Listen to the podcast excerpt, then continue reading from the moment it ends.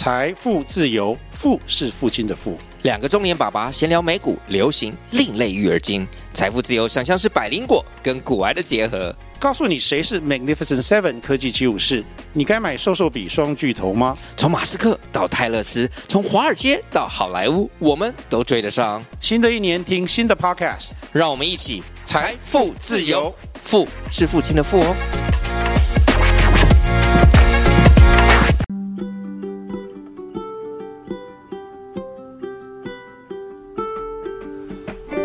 Hello，各位听众，大家好，我是 Data Selina，欢迎收听最新的《小资变有钱》。这个节目是由 Data Selina 专为小资主量身规划的一个生活理财节目，希望大家从平常日常的一些生活利益题当中轻松的学习投资理财，然后有机会改善经济，翻转人生。今天呢，我们要来分享的一个题目就是。选举行情将启动，认识十大选举概念股。大家知道，在今年呢，美国跟台湾十一月都有选举，也都有一个期中选举。那你知道吗？选举前后股市会怎么样呢？我们等一下来跟大家分享。那如果你喜欢收听 Dr. Selina 的小资变有钱的话，我觉得欢迎大家订阅追踪。小资变有钱，我们的节目在 Apple Podcast 啊、Google Play，还有就是 KK Bus、Spotify 上面，其实都可以收听到我们的节目。这样子，好，那在我们开始分享内容之前呢，老师想说跟大家讲一下，就是收音的问题。那其实这个问题，我跟女力学院的团队，就是因为女力学院跟老师合作做这个 Podcast。然后呢，他们协助老师做剪接。老师其实在这一两个月，其实我我也买了一个 Blue 的一个好的麦克风，甚至买了一台新的那个 Mac，然后就是方便我们去做收音跟剪接这样子。Even 这样子，其实还是有一些人觉得我们的收音不是太好的，所以老师有跟女力学员讨论，就是说。嗯，为了要有更好的收音品质，那女律学院其实他们新办公室也有一个录音室，所以之后老师会尽量去录音室去录音。那我相信在录音室的可能会品质更好，比老师自己在家录制可能效果更好，所以也请大家再忍耐一下，多多包涵。另外一个部分的话，就是也有很多的粉丝其实陆续有问老师一些高配息的一些问题，包括了。呃，零零八七八或是零零八八二，那这个陆续老师都会在每一节节目当中来回答大家的一个问题，所以其实我们大概就是会有我们每一个呃礼拜分享的主题，然后呢也会安排时间回答大家的问题。那每个礼拜呢，现在开始我们也会陆续邀请一些大来宾，然后老师其实已经安排了呃很厉害的四个来宾。包含了好哥，然后包含了叶子娟，还有呢，那个就是包含了律师娘，那还有呢，邱爱丽，那他们都会陆续来跟我们分享他们的投资或房产的心得，或是亲子理财，那。节目其实是蛮精彩的，所以请大家就是每个礼拜二、礼拜五都要准时收听我们的这个小资变有钱，因为老师做的好认真，每个礼拜想主题、想内容都会花很多心思，然后光找资料，其实每个礼拜老师大概都要花好几天的时间来来做这个企划、收集资料跟录制，还有后续的这个剪接，所以大家一定要多多支持。好，那我们回到了我们的主题，就是。呃，选举行情加启动吗？认识十大选举的概念股。那我们本集的重点，第一个是今年台股还可以期待选举行情吗？二、盘点检视美股历年选举行情。三、盘点检视台股历年选举行情。四、认识十大选举概念股。五、如何提高台股的投资胜率？今年呢，二零二二年其实股市非常的震荡。一整年到了现在十一月初，还是无法让股民开心跟安心。但是其实，在美股其实十月底的时候，它其实有反弹，但台股其实没有跟进这一波的就是反弹的走势，大盘走势仍相当的震荡，甚至区间还一度跌破了一二六八二的防线，最低来到了一二六二九点四八点。那周线其实是几乎是连三黑。那我们的其实政府相关单位也也也试出了什么禁空令这些，那但但是看起来好像没有什么用这样子。美国联准会呢，其实在十一月二号，其实也是发表了，就是升息三码，而且它试出了一个，呃，就是说经济可能不太会软着陆，而且也还没有要考虑停止升息，所以大家本来期待就是说，呃，联准会可以转割，然后停止升息，但是这个失望落空之后，美股又大跌，大跌个，然后台股也跟着在一起跌。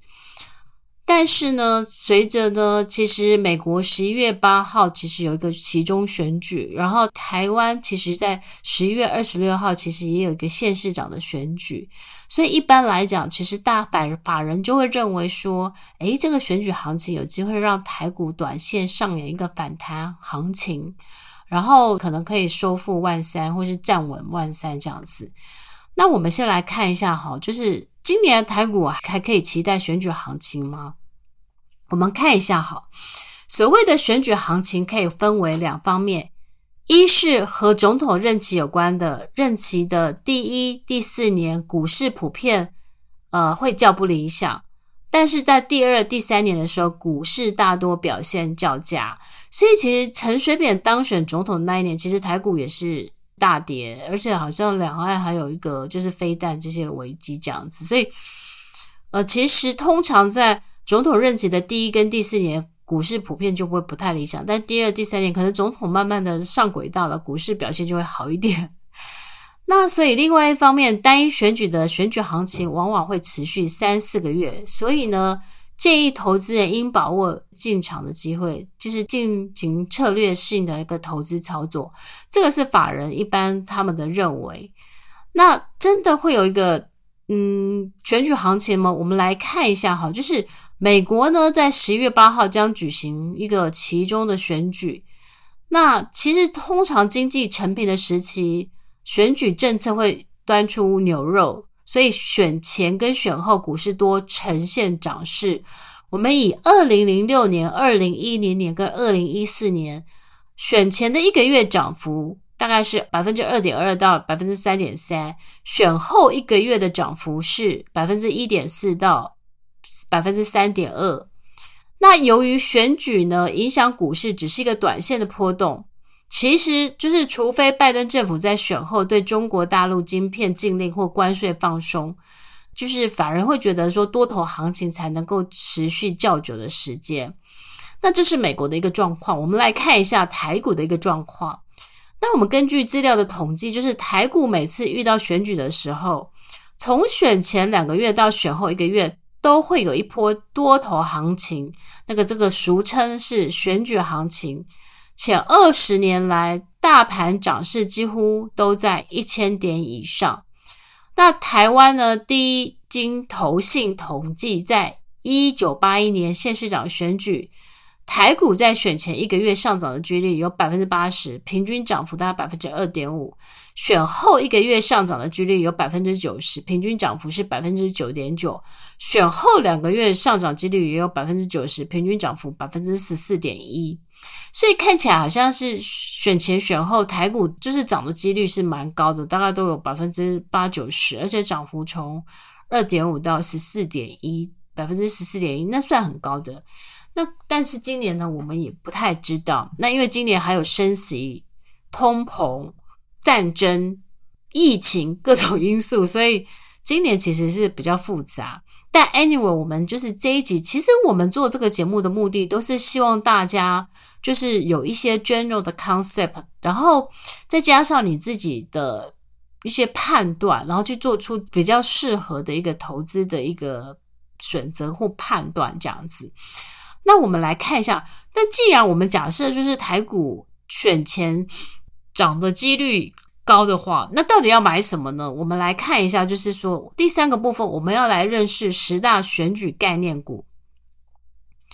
好。那通常呢，就是法人机构会认为选举行情有机会出现。那现阶段我们的国安基金还在护盘下，那加权指数的表现较能够汇聚人心，所以全指股呢，正是拉抬指数最有效的一个标的。我们前面有录过，就是说，嗯，国安基金护盘的一个十大概念股，那大家可以去收听我们前面的节目。如果说选举会涨的话，那会涨什么呢？我们来看一下，就是十档，就包含了呃台积电、红海。中华电、台塑化、台达电、台塑、联电、中信金、统一、日月光等等，所以你会发现说，大部分都是业绩不错的权值股或是集团概念股。而且，其实年底的时候，大概是十一、十二、一月的时候，其实这些不管不管是呃，就是红海啊，或是中或是台塑集团。就是统一集团，其实他们很容易会有一个过年的一个红包行情，或是集团做账股，所以其实你可以看看，就是这十档股票，就是台积电、红海、中华电、台塑化、台达电、呃台塑、联电、中信金、统一、日月光等，其实基本上他们就是一个占全值比较大的，也就是说拉抬它对于指数的往上，呃站稳一万三是有帮助的，所以。大概就是就是十大选举概念股，就是可能呃，第一个是国安基金，第二个是说呃，就是相关法人要买的时候，可能他们也外资法人也是会比较留意这些大型权值股或是集团概念股。那我们可以看得到，就是产业别别的话，就是说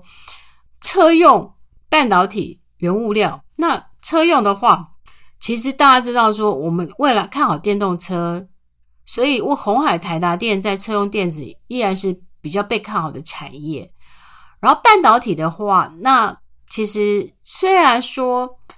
这样半导体是比较复杂，因为还有那个美国禁止高阶晶片啊，这些中美的这些角力问题，还有就是晶片法、半导体这些法案，其实呢，外资还是会持续有卖压，但是台积电、联电、月光。可能仍会是一个护盘重点股，就是因为拉抬他们对指数比较帮助。那原物料的话，原物料的汇率如果再加波动，原物料涨势可能又会蠢蠢欲动。那国际油价上涨对于台塑、世宝业绩有正面的帮助，所以包含了台塑或台塑化这些，其实也可能是就是选举的一个概念，十大概念股。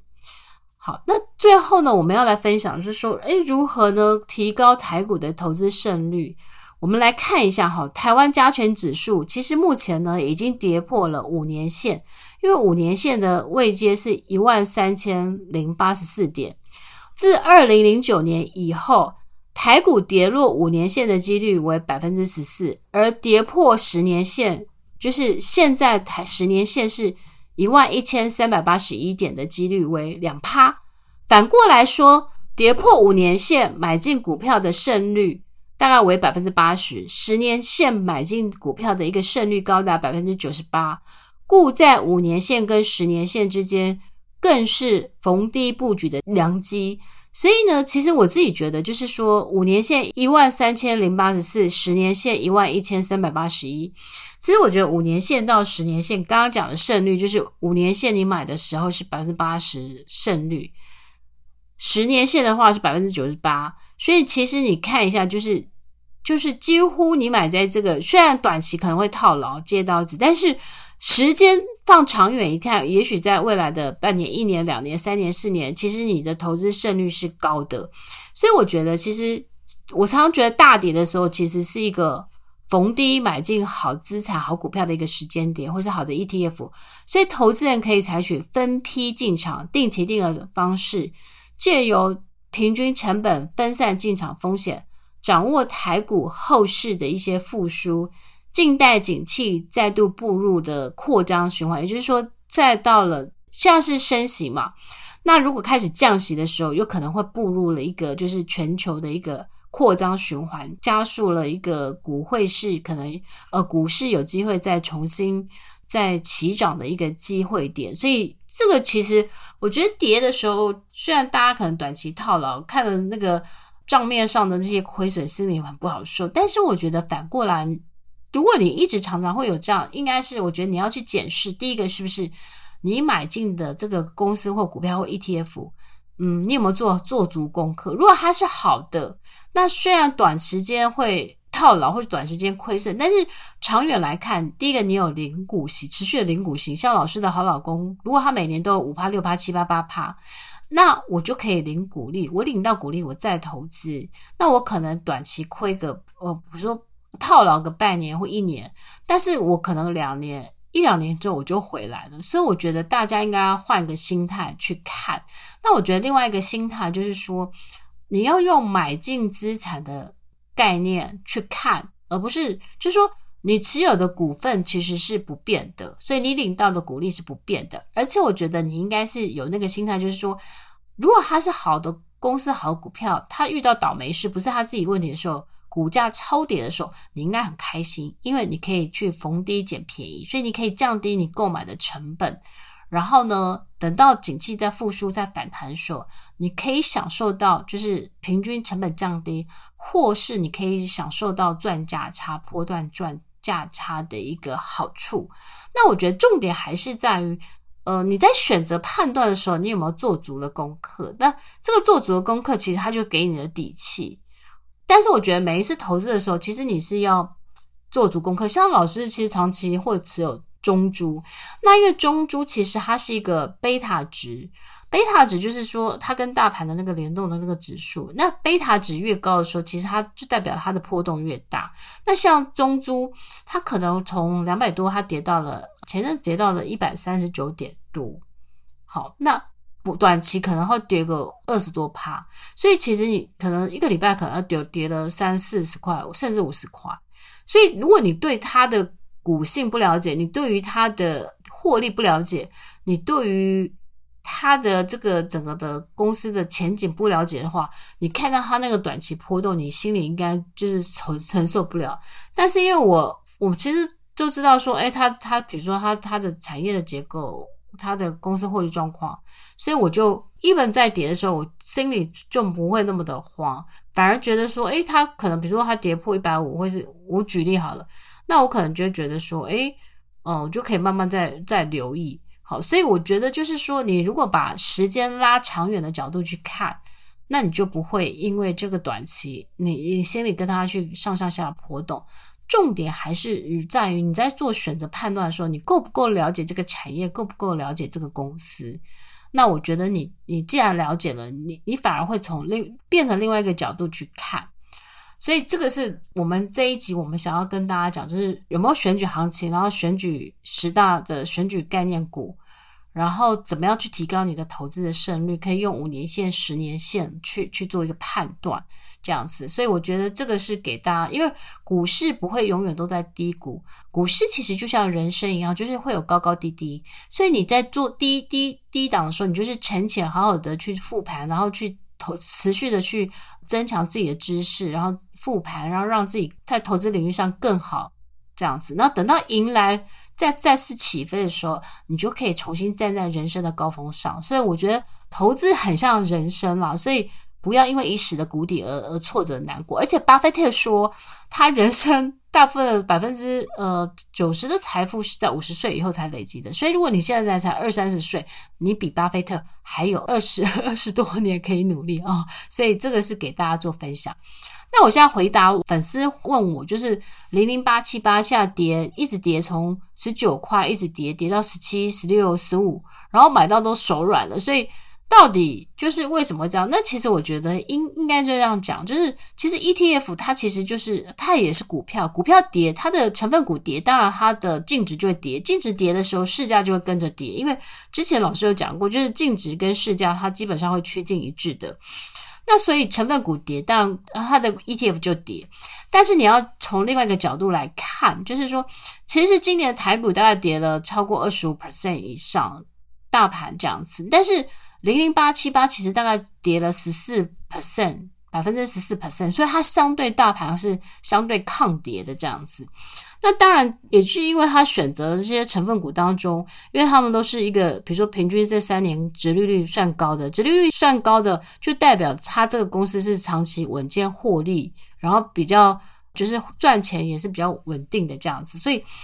它就是会相对抗跌。那当然，其实跌到十五块多，那大家就会觉得说，嗯，那会不会跌破它的发行价十五元？那这个状况也不是不可能，哦，但是我觉得你要从一个角度，第一个是说。你会固定的每一季都领到配息，像零零八七八最近公布，它在十月要配息的时候，它配零点二八。如果加上前三季，它大概已经配超过一块，嗯，零点八八再加零点二八，它要配超过一点一六元，就是一点一六元。所以换算它现在的殖利率，大概早就超过了大概五趴六趴以上了。所以如果你每年可以领到五趴六趴的这个。配息，然后你领到配息的时候，你又不要花掉再再投资，你可以买到更便宜的零零八七八，那你应该是开心的，因为等到美国可能停止升息，然后降息开始降息，然后股市又开始回稳的时候，你手中股票的净值就是提升了。但重点是你买在你买在的是相对低点的时候，你买到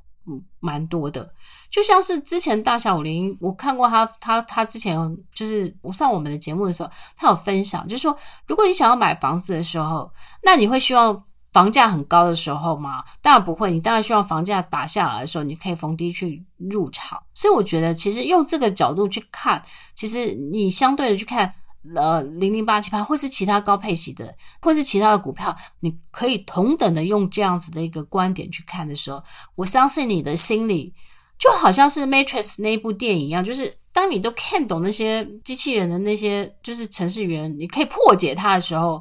你在大跌的时候，你反而会看得很清楚，而且心里也很稳，而且也会非常踏踏实的做出正确的判断。所以我觉得最重点是啊，大家平常还是要认真工作，然后努力的。省钱存钱，然后把钱存下来之后，趁大跌的时候，你有机会进场去买到比较便宜的这些好股票、好的 ETF。那迎来之后，股股市在反弹回温的时候，我相信你的报酬率就会提高很多。所以我觉得这是我今天就是回答，就是大家就是嗯粉丝的问题。我们下一集会来回答大家粉丝提的一个问题，就是中国高配型零零八八跌跌的跌到十块多附近。那到底要怎么办？会不会会不会下市？所以我们下一集会来讨论这一集，就是 ETF 下市的一些条件，还有就是零零八八二这些 ETF 这样子。我们下一集会来分享。那期待大家可以听我们的下一集的一个节目。然后最后，老师再提醒大家，如果你喜欢我们的小资变有钱的 Podcast 的话，呃，麻烦就是订阅追踪，然后给我们收听完给我们五颗星的评价。嗯，然后如果你有想要老师回答的问题的话，你也可以许愿，老师都会去看一下这样子。但是我老实说，每次看到就是有人留评价说收音问题不好，给我一颗星的时候，我心里都很难过，很难过。然后有时候会觉得说，那我是不要做了，因为竟然被人家嫌。不过我觉得后来我我用一个比较好、比较另外一个心态去看，就是说，就代表说，就是说大家其实有认真在收听，所以。大家会对老师期待，就是小资变有钱的收音会变更好这样子。当然，可能大家在通勤或者在休闲的时候听起来会更愉悦这样子。所以我觉得，就是这个是我我我用我自己的一个心态来来看这一件事情。那当然呢，有时候录制的时候也会有一个压力，到底什么样的主题题目是对大家有帮助的，然后怎么样的收听率会比较好。不过我觉得，因为我觉得，如果我一直给我自己收听率排名的这个压力，我就会做得不开心。所以我后来就觉得，回到初心，就是我当初想要做这个节目的初心，就是我希望让大家呃可以学习不同的一个生活的一个呃理财的一个议题。那如果如果有一个人、两个人、三个人或几百个人、几千个人学习到。那我应该就会很开心，所以我觉得排名应该不要在我的心里。那排名只是对我的一个肯定的一个加分，但重点是我每一集认真做，我到底可以就是大大家听了有帮助有收获，我觉得那才是最大最大的一个嗯成就感。所以我后来就觉得就说嗯，我就是开心的做，然后呢，希望大大家有帮助，就这样子。好，那。最后，最后，我老师再提醒一下哦，就是老师的六三一理财投资 APP，呃，我们在十月的时候有增加了这个发票载具的功能，所以呢，其实只要你下载这个 APP 之后呢，你都不要再输入记账了，因为你就可以直接用发票载具，然后它会帮你自动记账。那我觉得这个自动记账这个功能其实实在是太好了，所以大家就是赶快去下载，然后下载还可以输入 Selina 的序号，就可以体验 VIP 七天的功能。那欢迎大家多多去去使用这样子。然后最后再预告一件事，我我有那么多的最后。好，老师的新书呢，《小资变有钱的超强执行法》在十一月十一号会在呃 Momo 啊、博客来这些，还有诚品、金石堂这些呃所有的通路线上线下，我们开放预购了。所以这本书其实是。很棒的，那我们在下一节节目当中，我们会跟大家分享，那就是，或者是你也可以看老师的粉丝团，会会会在公布这个新书相关的资讯这样子。好了，那我们今天的节目就到这边了，谢谢大家收听，我们下次见了，拜拜。